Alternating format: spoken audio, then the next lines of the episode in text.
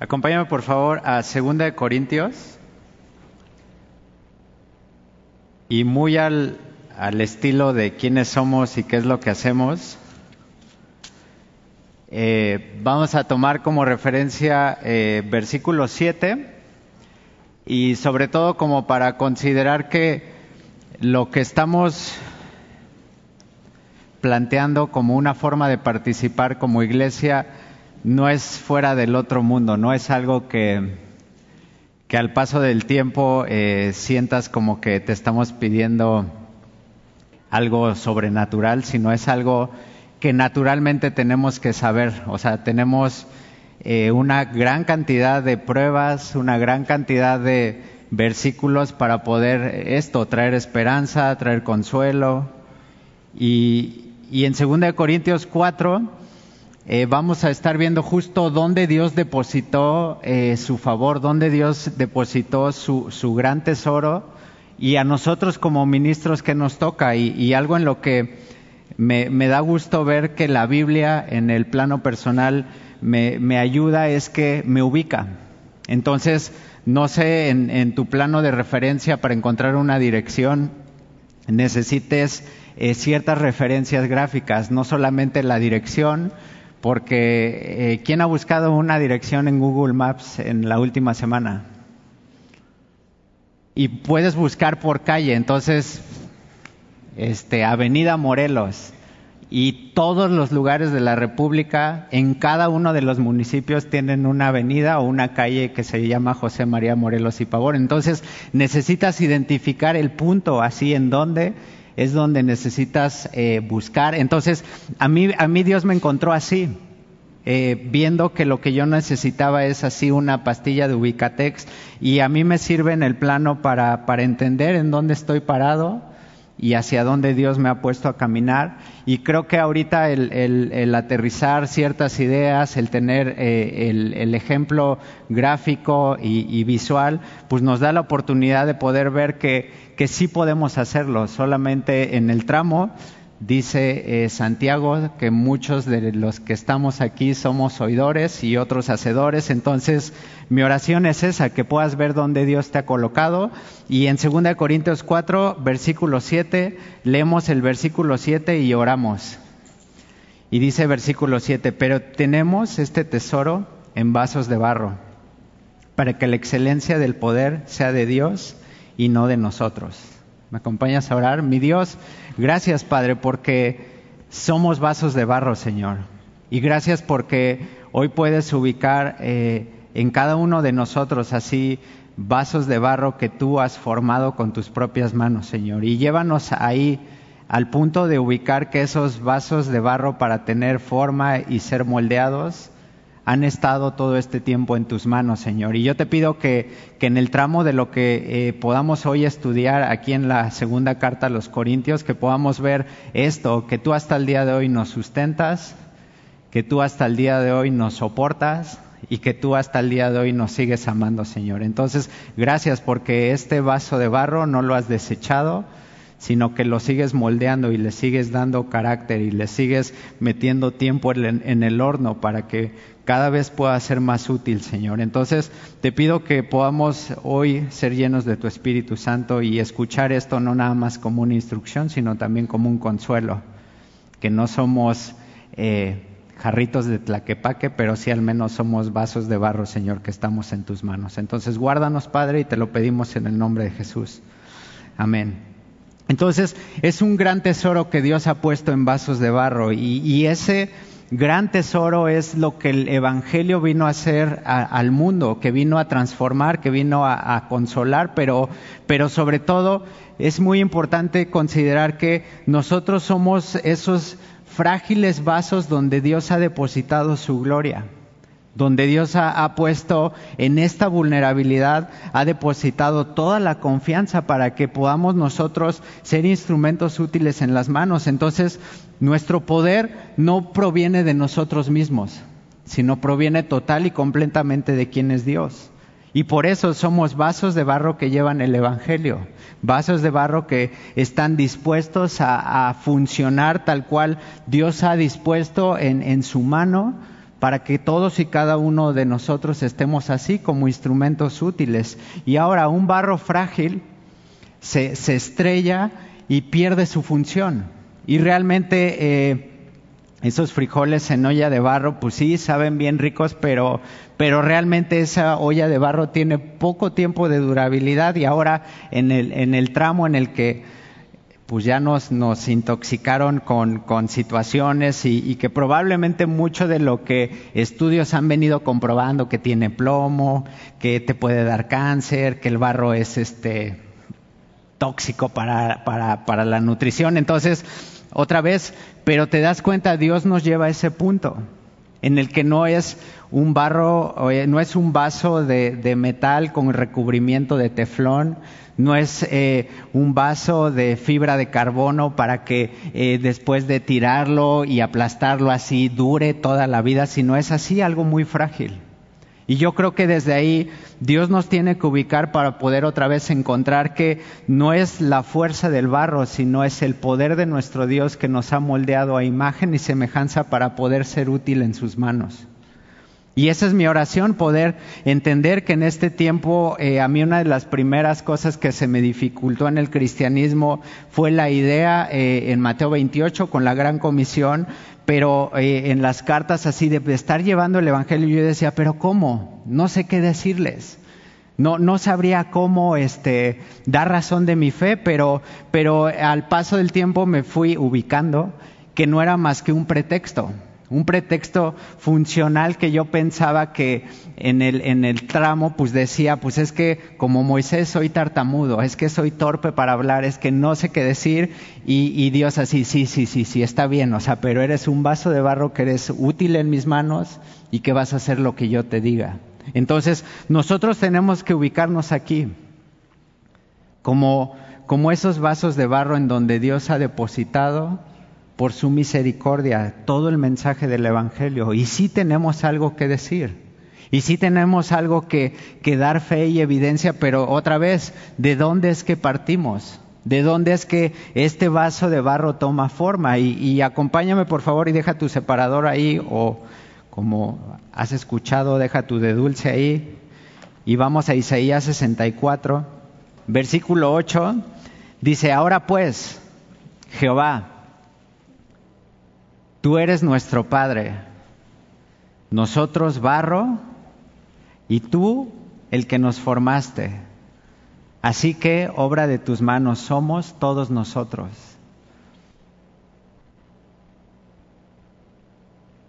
Y tenemos al Dios de la Biblia como nuestro Padre. Y tenemos en los Evangelios una de las primeras cosas que empezaron a los fariseos y los religiosos a criticar de Jesús es que Jesús llamaba a Dios Padre. Y, en el tramo nosotros tenemos que ver que la confianza y, el, y el muro de separación que teníamos en el velo así ha sido rasgado y tenemos hoy un libre acceso, pero, pero ¿en dónde estamos otra vez nosotros? O sea, en el tramo en el que, uno, tenemos que identificar a Dios como nuestro Padre, dos, tenemos que identificarnos a nosotros mismos como barro, y tres, tenemos que identificar que eh, eh, el Dios creador y el barro en sus manos es Dios quien le dio forma. Es Dios quien eh, a mí me dejó más tiempo en el tiempo de cocción y por eso salí así un poquito prietito, no es por, por otra cosa, pero es así, pues simplemente muchos de nosotros estamos en ese color de cartón mojado, pero pues es lo que nos tocó. Pero es Dios quien nos formó, es Dios quien nos dio identidad, es Dios quien, quien puso en, en, la huella de nuestras manos así una huella única, una huella que en, en el plano dactilar y, y en, la memoria así es única, no hay otra. Y eso solamente es el Dios de la Biblia y otra vez, ¿en dónde estoy yo como vaso de barro encontrándome en, en el Dios de la Biblia así sumergiéndome y diciendo, ok, si yo soy barro, entonces ¿qué me toca? Si yo necesito estar en manos del alfarero para tomar forma, entonces, ¿qué es lo que tengo que hacer? Y yo creo que nosotros tenemos que llegar a un punto en el que como barro necesitamos así decir, bueno Dios, ¿qué quieres hacer de mi vida? ¿Qué quieres hacer a través de este tiempo de tribulación y de prueba? ¿Qué quieres hacer con, esta, con este sufrimiento que estoy padeciendo? Entonces, a partir de ahí poder identificar que Dios lo que quiere de cada uno de nosotros es así, que pongamos total y plenamente nuestra confianza en quien es Dios. Dios no nos desecha sigue moldeando nuestros corazones, sigue así imprimiendo su carácter. Sigue, sigue, dándonos muestra y evidencia así de que lo que Él empezó, dice Filipenses 1, que lo que Él comenzó en cada uno de nosotros, cada uno de nosotros contamos una historia en la cual Dios ha comenzado la obra y estamos persuadidos de esto, que Él ha prometido llevarla hasta el fin. Y el fin es perfecta una obra perfecta, que en el día de Jesucristo será eso y, que muchos de nosotros en este tramo necesitamos otra vez ver que Dios no deja de ser Dios y tú no dejas de ser barro. Y tú y yo tenemos que ver que ese barro, eh, en otra de las grandes este, ilustraciones que Dios le da al profeta Jeremías, es llevarlo a un taller de un alfarero y el alfarero, sabes, toma la arcilla y, empieza a echar agua y en el torno, en, el, en el, este que está girando, empieza a determinar revoluciones a tomar entre sus manos y empieza a moldear. Y, Jeremías llega a este taller de este alfarero y, así empieza a ver, o sea, empieza a ser testigo de lo que Dios le dijo que observara y de repente ve que así la obra a punto de estar concluida y de repente el alfarero la toma y la vuelve a hacer de nuevo. Y le pregunta Dios a Jeremías, ¿qué es lo que viste? Y yo te pregunto a ti hoy, ¿qué es lo que has visto en tu vida? Que parece que todo va bien y de repente como que todo se viene abajo y todo comienza como, como a tener un nuevo ímpetu, un nuevo ánimo y Dios así mostrándote que ese no era la finalidad, eso no estaba cumpliendo el diseño conforme al propósito que Dios había puesto en ti. Las pruebas en, en el plano no están dadas a sus mejores soldados. Las pruebas en, nuestro corazón están diseñadas para poder moldear nuestra fe, para poder conformar nuestra esperanza, para poder tener bien claro quién es el que está haciendo todo lo que eh, nos sucede, quién es el que está pactando todo lo que está sucediendo. Entonces, otra vez, somos nosotros el barro y Dios es nuestro alfarero. Somos nosotros ese barro frágil que toma forma en manos del alfarero y que todos y cada uno de nosotros, así, independientemente eh, el, dogma de fe, la creencia, nosotros cristianos, así, independientemente de lo que tú tengas, todos y cada uno de nosotros tenemos así un toque de la mano de Dios, así como diseño, eres único. Y eso a mí me ubica, y eso a mí me da pauta para decir, bueno Dios, entonces si soy este barro que tú tomaste, que, que literal es, es tierra en el piso, para extraer barro no se necesita grandes eh, cantidades de, maquinaria, gran cantidad así de mano de obra para poder extraer el material preciado, no. O sea, si una pala con arena, con arcilla y así llevarla al taller y es lo único que se necesita. Y hemos orado por nuestro estado, hemos orado por nuestra ciudad, así que nos muestre cómo así, dónde meter la pala donde evidenciar que Dios está poniendo la mirada y nosotros así simplemente como vasos de barro llevar el Evangelio. Pero vamos a regresar por favor a 2 Corintios 4. Y somos vasos de barro que llevan el gran tesoro guardado de Dios para la humanidad. Este gran misterio, el Jesús hecho carne. Y tenemos que recordar que no somos perfectos. Cada obra de arte que los alfareros hacen con el barro son únicas. Y si las miras a detalle, no hay un, un, estándar, no hay un molde, el barro así, cada una de esas piezas que se labran, que se están así formando y moldeando, artísticamente tienen un detalle, tienen un toque. Y tú eres una preciada obra artística que Dios ha dejado ver para dar evidencia de su creación. Pero yo qué culpa tenía, yo no quería ser eh, color cartón mojado, o sea, yo quería ser más güerito, o sea, quería tener ojo verde. Pero qué tal aguanto retierto en el sol.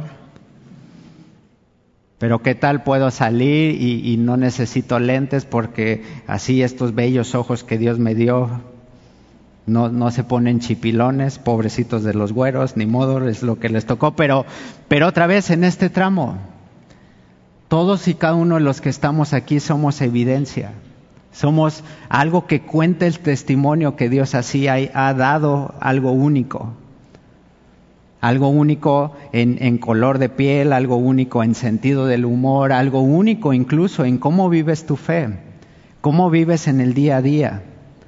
Y tenemos que confiar plenamente en Dios porque Dios nos va a utilizar como Él quiera. Como vasos de barro estamos en sus manos y simplemente estamos eh, llevando el mensaje a donde Él nos pone, estamos dando testimonio en donde Él nos ubica, pero, pero ahora el poder plenamente estamos convencidos que viene de Dios, no viene de, de la fuerza de este vaso de barro. Y, y más atrás en 2 Corintios 3 dice que nuestra confianza no viene de para con nosotros, sino que realmente la competencia que hemos recibido para predicar el Evangelio, para servir mesas, proviene de quién es Dios.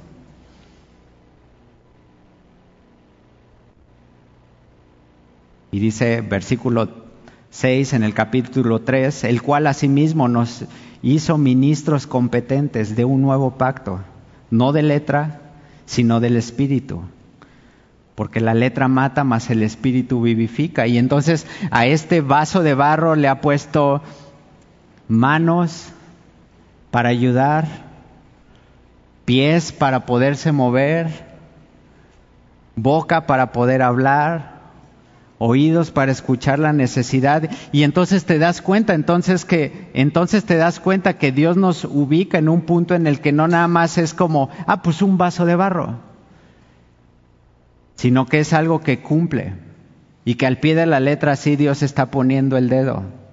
Y que si confiamos plenamente en quién es Él, así simplemente podemos vivir una vida en humildad, podemos vivir y tomar del ejemplo de Jesús. En Mateo 11, aprendan de mí que soy manso y humilde, y ahí descansar.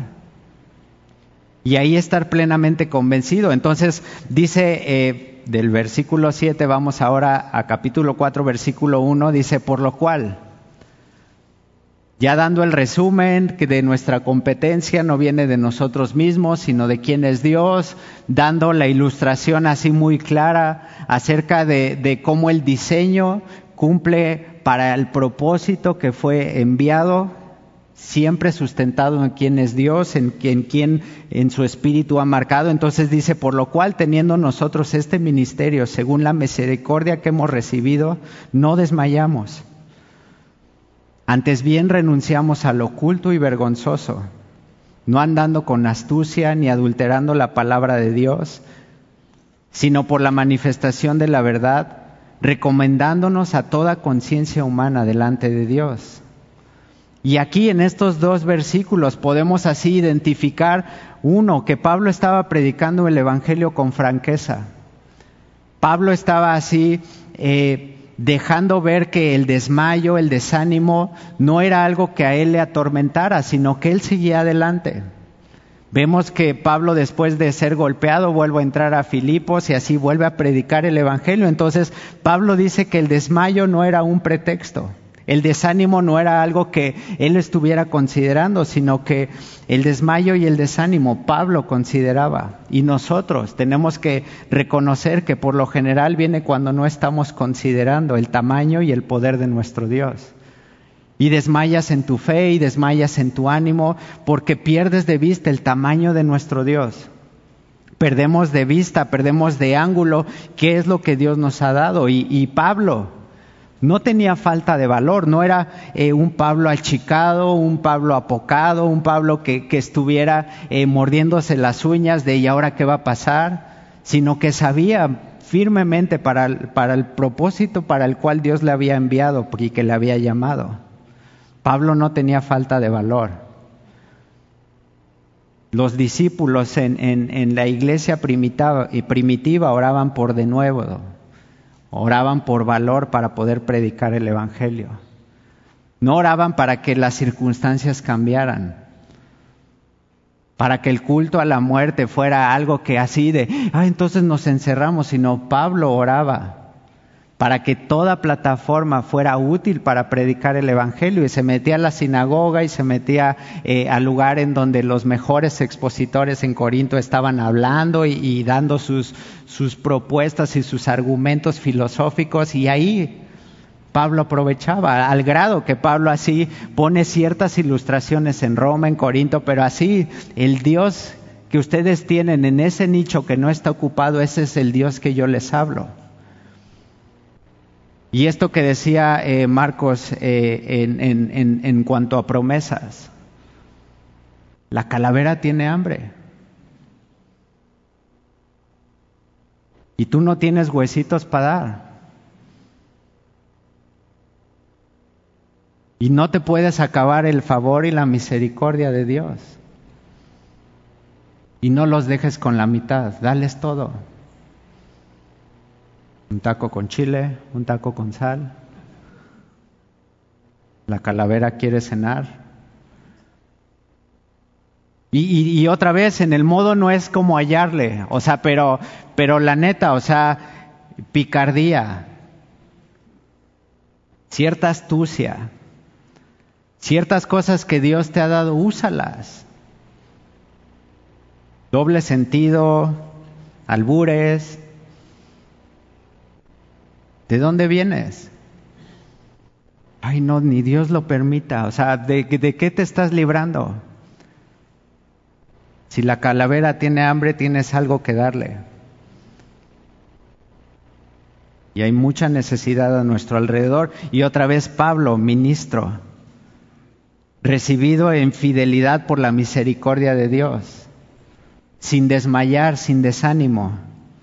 Pablo predicando el Evangelio con humildad. Y la misericordia por naturaleza es algo inmerecido. Y si tú has recibido misericordia, si has recibido favor, dice Juan, lo que hemos de recibido de gracia, de gracia lo estamos dando. Y no es un dulce lo que va a satisfacer el deseo de esa calavera que tiene hambre, sino es así palabras de vida. Y algo que, mis amigos y, gente de alrededor de la iglesia conoce eh, de, algunas circunstancias en mi casa es que yo pago piso, no necesariamente de la forma eh, que malamente se, ha venido desplazando en cuanto a delincuencia, pero pago piso en los primeros años que llegamos a vivir a esa casa porque llegaba la gente y preguntaban mis vecinos, este, ¿no está el señor de la casa? Y ya salía el señor de la casa y es que fíjese que mi, mi familiar está bien enfermo, entonces necesito 300 pesos nada más para comprar y me enseñaban la receta, ya te la sabes todas esas, ¿no? Pero yo decía, ok, o sea, si le presto 300 pesos ahorita, al ratito van a ser 500. Y después de haberle prestado esos 500 y no haberme pagado ni los 300 y los futuros 500, va a venir a pedirme mil. Entonces, procuro siempre tener Biblias en casa, procuro tener siempre tener algo para regalar y lo que les decía, ok, mira, pues tú me estás pidiendo dinero y el dinero va a suplir lo que esta receta, así vas a poder llevar el medicamento y va a aliviar, pero lo que va a cambiar tu vida es esto. Y entonces mi piso o la forma de yo, yo retribuir a mi comunidad era en esa forma en la que, mira, pues sí, te doy el dinero y no te lo presto, te lo regalo. No, se lo juro que sí se lo voy a pagar. Y así, y, era así de, no, de verdad, o sea, es algo que quiero regalarte. Y en el tramo otra vez de pagar piso en, en, en el modo en el que sí, o sea, fueron los, los tres, cuatro, cinco vecinos que lo hicieron y lo practicaron, pero al paso del tiempo así de, no, pues ya, ¿para qué voy? Va a querer orar por mí, ya ni dinero me va a dar. Entonces, saben lo que van a encontrar ahí. Y, no lo tomo del, tema práctico, religioso, pragmático, en el modo en el que, ah, no, pues es que Bruno porque así este, predica y así de, no, lo tomo de, de la Biblia misma, Hechos 3. Un par de idiotas, Juan, y Pedro, así no tengo dinero que darte, pero lo que tengo te lo doy. Y tomando de, del ejemplo bíblico así de, ok, pues no va a haber dinero que alcance para satisfacer la necesidad de mi colonia. probablemente. Pero lo que sí puede transformar el corazón y, así lo que ubique y realmente donde nos tienen que ubicar como cristianos es como esta luz que resplandece, como esta sal que sazona. Y tú puedes estar ahí, con humildad, entregando una Biblia. Y otra vez hablé de picardía y ya le di sentido a la calaverita que tiene hambre, pero, pero eres bien ingenioso. Tienes mucha creatividad, puedes hacer así dulces, puedes poner versículos, así, mira, toma. Y si una de esas promesas llega a esa gente, a, esa mamá, a ese papá, a ese niño que está buscando respuestas en otro lado y la encuentra en algo que tú le diste, habrá de ser de bendición. O apaga las luces, ponte a ver Netflix con las ventanas cerradas y tocan y al fin dicen, ah, esos nunca dan. O con humildad puedes abrir y dar de misericordia y de gracia lo que has recibido. Entonces, volvemos, por lo cual, teniendo nosotros de este ministerio, según la misericordia que hemos recibido, no desmayamos, antes bien, renunciamos al oculto y vergonzoso. Y Pablo predicaba el Evangelio con honestidad, renunciando a lo oculto y a lo vergonzoso. Era honesto consigo mismo y no adulteraba lo que él había recibido Pablo recibió un evangelio completo, en el cual le, fue necesario así interrumpir su camino de Jerusalén a Damasco y darse cuenta de quién es quien lo había rescatado. Y ojo, un evangelio adulterado es una buena noticia sin poder, es un cheque sin fondos, es una moneda sin valor. Y Pablo honestamente así se desprende de lo oculto, de lo vergonzoso, sin astucia, sin adulterar la palabra de Dios y dando el Evangelio completo, poder de Dios para salvación. Diluir y rebajar el Evangelio es algo importante que tenemos que considerar porque muchos lo llevan a eso. Dios te ama y, y sí, Dios te ama. Pero ese amor lo mostró en Jesús el cual consumó todos los pecados que a ti te condenaban en la cruz. Y Pablo vemos en sus cartas que era muy directo, era una forma muy, muy práctica de él predicar el Evangelio y nosotros tenemos que estar ahí renunciando a lo oculto, a lo vergonzoso, no andando con astucia, no adulterando la palabra de Dios, honesto completamente.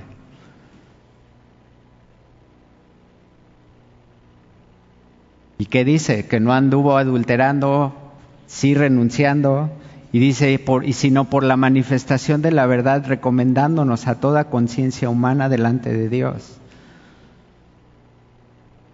Y Pablo estaba atento, Pablo sabía la necesidad. Y Pablo predicaba un evangelio así muy, muy, muy de la mano como él lo recibió. Y, otra vez, en esto que decía al principio, o sea, puedes decir tú, es que yo no sé qué decir. Imagínate Pablo, el apóstol, presentándose a la iglesia de Gálatas y él mismo exponiendo de su corazón y diciendo, la gente, lo único que sabían de mí era que yo era el que había perseguido, que el que antes eh, perseguía y asediaba a los cristianos, ahora se hizo cristiano y ahora está este, predicando las buenas nuevas. O sea, y Pablo tenía algo que decir. Y tú tienes algo que decir. Y Pablo desde la verdad pudo ser examinado. Pablo desde la verdad pudo así a toda conciencia humana presentarse sin vergüenza, sin nada que lo atormentara, sino así simplemente dando por hecho lo que dice en Hebreos 4:12, que la palabra de Dios es viva y eficaz. Y lo que hizo en el corazón de Pablo y lo que tiene que hacer en nuestro corazón es cortarnos hasta partir nuestra alma,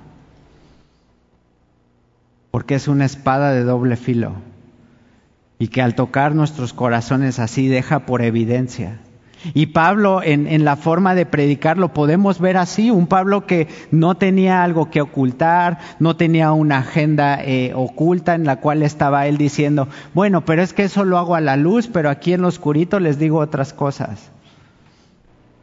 Y por eso el culto público, por eso la reunión de domingos, primero, segundo servicio, la reunión de miércoles, tiene que ser así, en este modo. En este modo que te incomoda, en este modo que así hace calor para todos, este, en este modo en el que todo está por manifiesto. Y dice en Hebreos 4, versículo 13, y no hay cosa creada que no sea manifiesta en su presencia. En presencia de la palabra de Dios todo así se deja ver. Antes bien, todas las cosas están desnudas y abiertas a los ojos de aquel a quien tenemos que dar cuenta. Y la palabra de Dios es viva y eficaz. Y Pablo no cortaba nada, no, no cortaba y editaba para dejarlo a su modo, sino que él mismo lo había recibido así. Y le preguntan los de Galacia, ¿y cómo recibiste tú? Y él mismo dice, yo no lo recibí de sabiduría humana, de instituto bíblico, de la revelación que dio el apóstol en esa conferencia majestuosa en la cual se derramó el Espíritu Santo. No, él, de propia mano de Dios así, Dios lo puso. ¿Tú qué has recibido de la mano de Dios?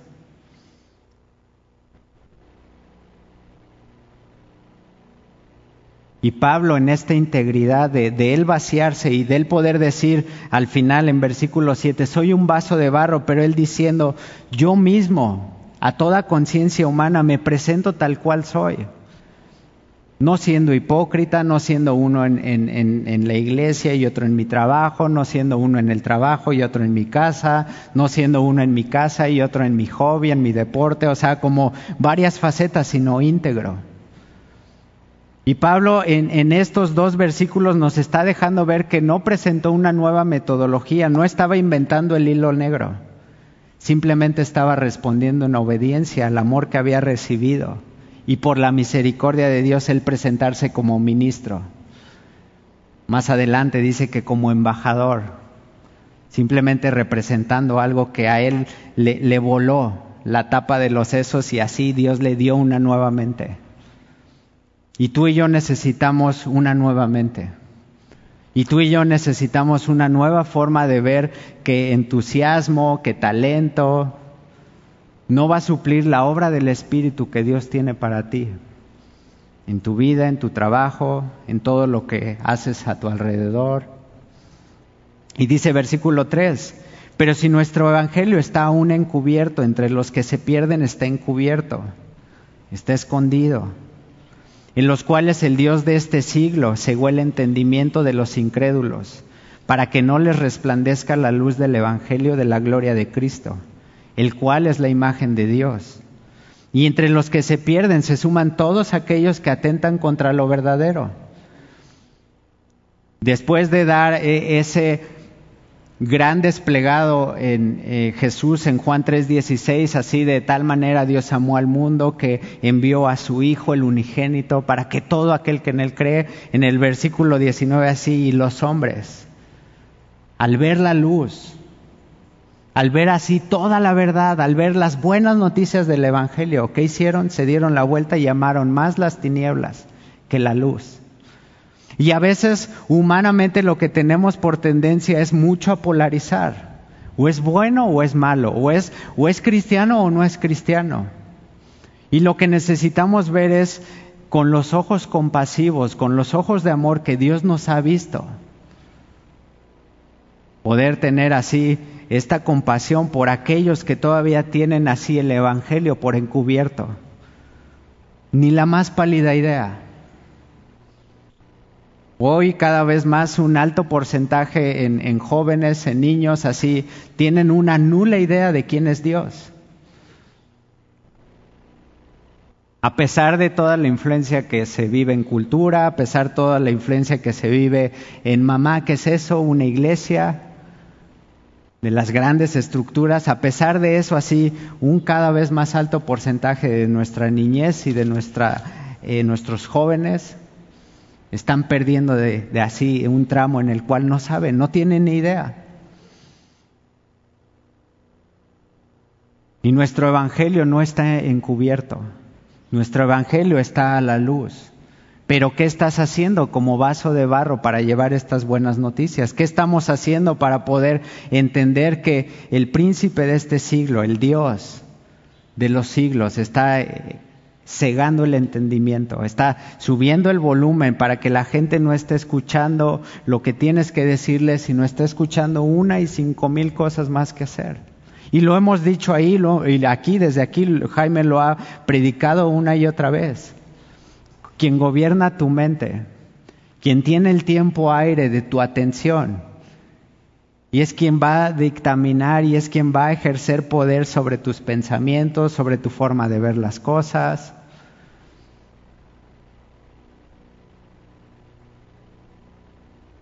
Y lo que necesitamos es tener un pleno entendimiento de quién es Dios, así una plataforma en la cual podamos decir, ok, de aquí Dios es, y no de donde me están promocionando, no de donde me están ofreciendo los medios de comunicación así, tener una cosmovisión, sino así desde la Biblia, desde donde Dios dice ser Dios.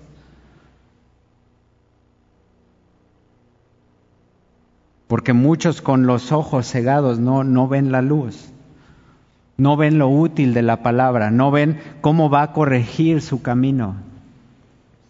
Y nuestra oración por los perdidos debe ser una constante en nuestro diario vivir, porque están separados por el pecado, porque la paga del pecado es muerte. Y necesitamos anunciar y necesitamos ocupar y utilizar cada oportunidad que Dios nos dé para poder anunciar el Evangelio de salvación.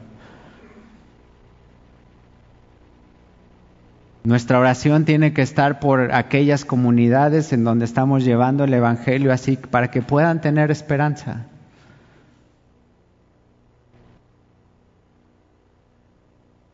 Y fíjate cómo hay cosas que para nosotros están normalizándose. Depresión, trastornos de ansiedad, suicidio, Pero hay lugares en donde todavía no. Y hay formas en las cuales Dios nos está mostrando así, vayan y prediquen las buenas noticias del Evangelio, para esperanza, para consuelo, para que aquel que escuche no se pierda, tenga vida eterna. Y nosotros otra vez tenemos que ver que esa constante, Pablo a los Corintios hace dos mil años, diciendo así, hay parte del Evangelio que aún está encubierto. Y de estas cuatro paredes necesitamos salir y otra vez utilizar lo que tenemos a nuestra mano y, dar de gracia lo que de gracia hemos recibido, pero poniendo atención. Versículo 5, porque no nos predicamos a nosotros mismos, sino a Jesucristo como Señor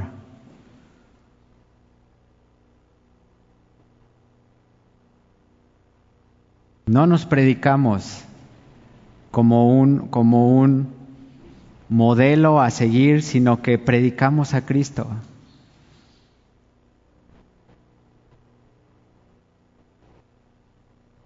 Y ahora, Pablo tenía bien claro otra vez de dónde Dios lo había rescatado. Y Pablo en Primera de Timoteo dice, habiendo yo sido antes blasfemo, perseguidor, injuriador, enemigo de la cruz,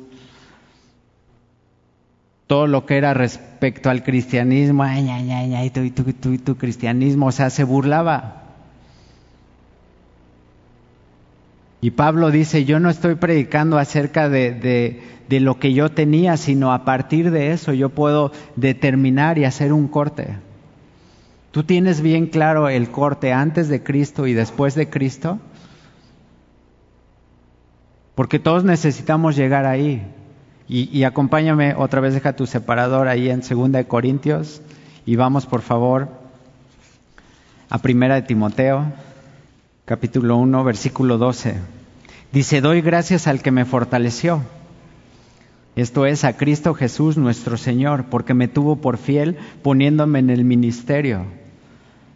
No cosa sencilla, poniéndome en el ministerio, poniéndome en evidencia, para que quedara por testimonio que lo que Dios había hecho era real. Y dice versículo 13, habiendo yo sido antes blasfemo, perseguidor e injuriador, mas fui recibido a misericordia porque lo hice por ignorancia en incredulidad. Pero la gracia de nuestro Señor fue más abundante con la fe y el amor que es en Cristo Jesús. Habiendo sido antes blasfemo, perseguidor e injuriador, ahora fui recibido a misericordia. ¿Cómo administras la misericordia? ¿Cómo das por hecho que esa misericordia se renueva de día en día y tú estás en este tramo así, viviendo agradecido porque Él te ha puesto? Tienes una familia porque Él te ha recibido por fiel. Tienes un trabajo no por lo bueno que lo desempeñas, sino porque Él te ha puesto por fiel para desempeñar ese trabajo. Y a lo mejor, no, no, yo sí lo hice por mis propios méritos. ¿Y si no? Y si en una de esas algo cambia y ya no es por tus propios méritos y de tanto coraje que haces, así Dios te va a llevar a un punto en el que así algo se desconecta y un fusible se funde y ya le dio embolia porque era bien corajudo. Y por sus propios méritos lo llegó, pero otra vez Dios en cada una de nuestras vidas, en el lugar en donde nos ha puesto, es para poder dar evidencia de que su misericordia está ahí.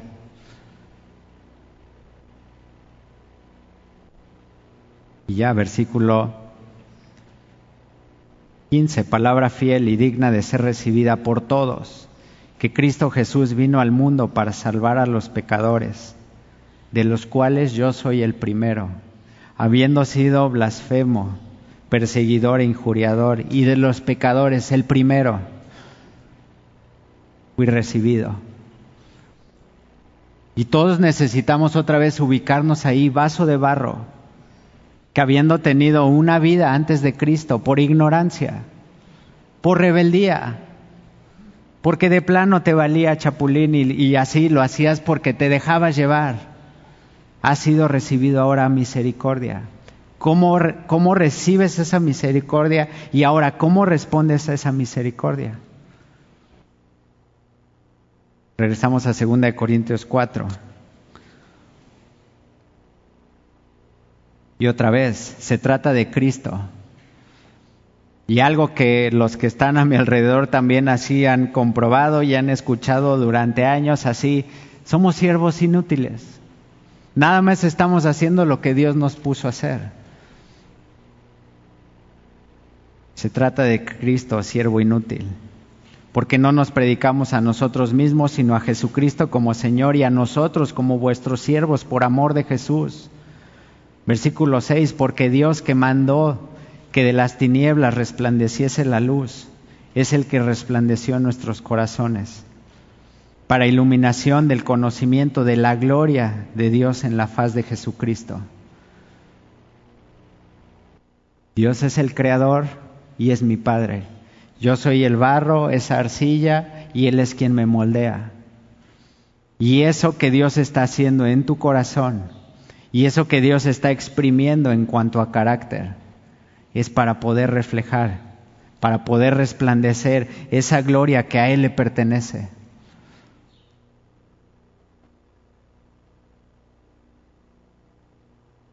¿Y qué fuera de nuestras vidas si no tuviéramos a Jesús? ¿Y qué fuera de nosotros si no hubiésemos sido recibidos a misericordia? Y dice el salmista, es mejor la misericordia que la vida. ¿Cómo vives la misericordia? ¿Cómo vives tu vida? Sí, o sea, va a poder salir así, blasfemos, injuriadores, burladores, pero ¿cómo vives la misericordia? Otra vez, ¿cómo estás administrando eso que de gracia recibiste? Versículo 1, por lo cual teniendo nosotros este ministerio según la misericordia que hemos recibido, no desmayamos. Vaso de barro, no desmayes. Aprovecha cada oportunidad que Dios te da para anunciar las buenas noticias del Evangelio. Y pide que llene su gloria en ti. Y vacíate de esa prudencia propia que no te ha traído más que fracasos y descalabros y deja que Él llene. Y deja que Él comience así a vertir de su favor y de su gracia en ese barro.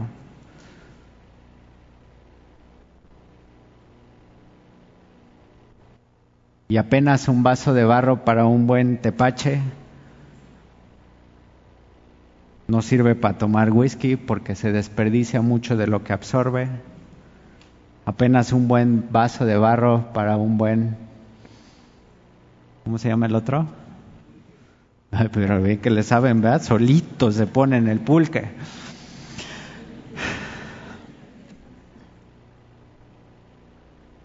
Y así, vasos de barro.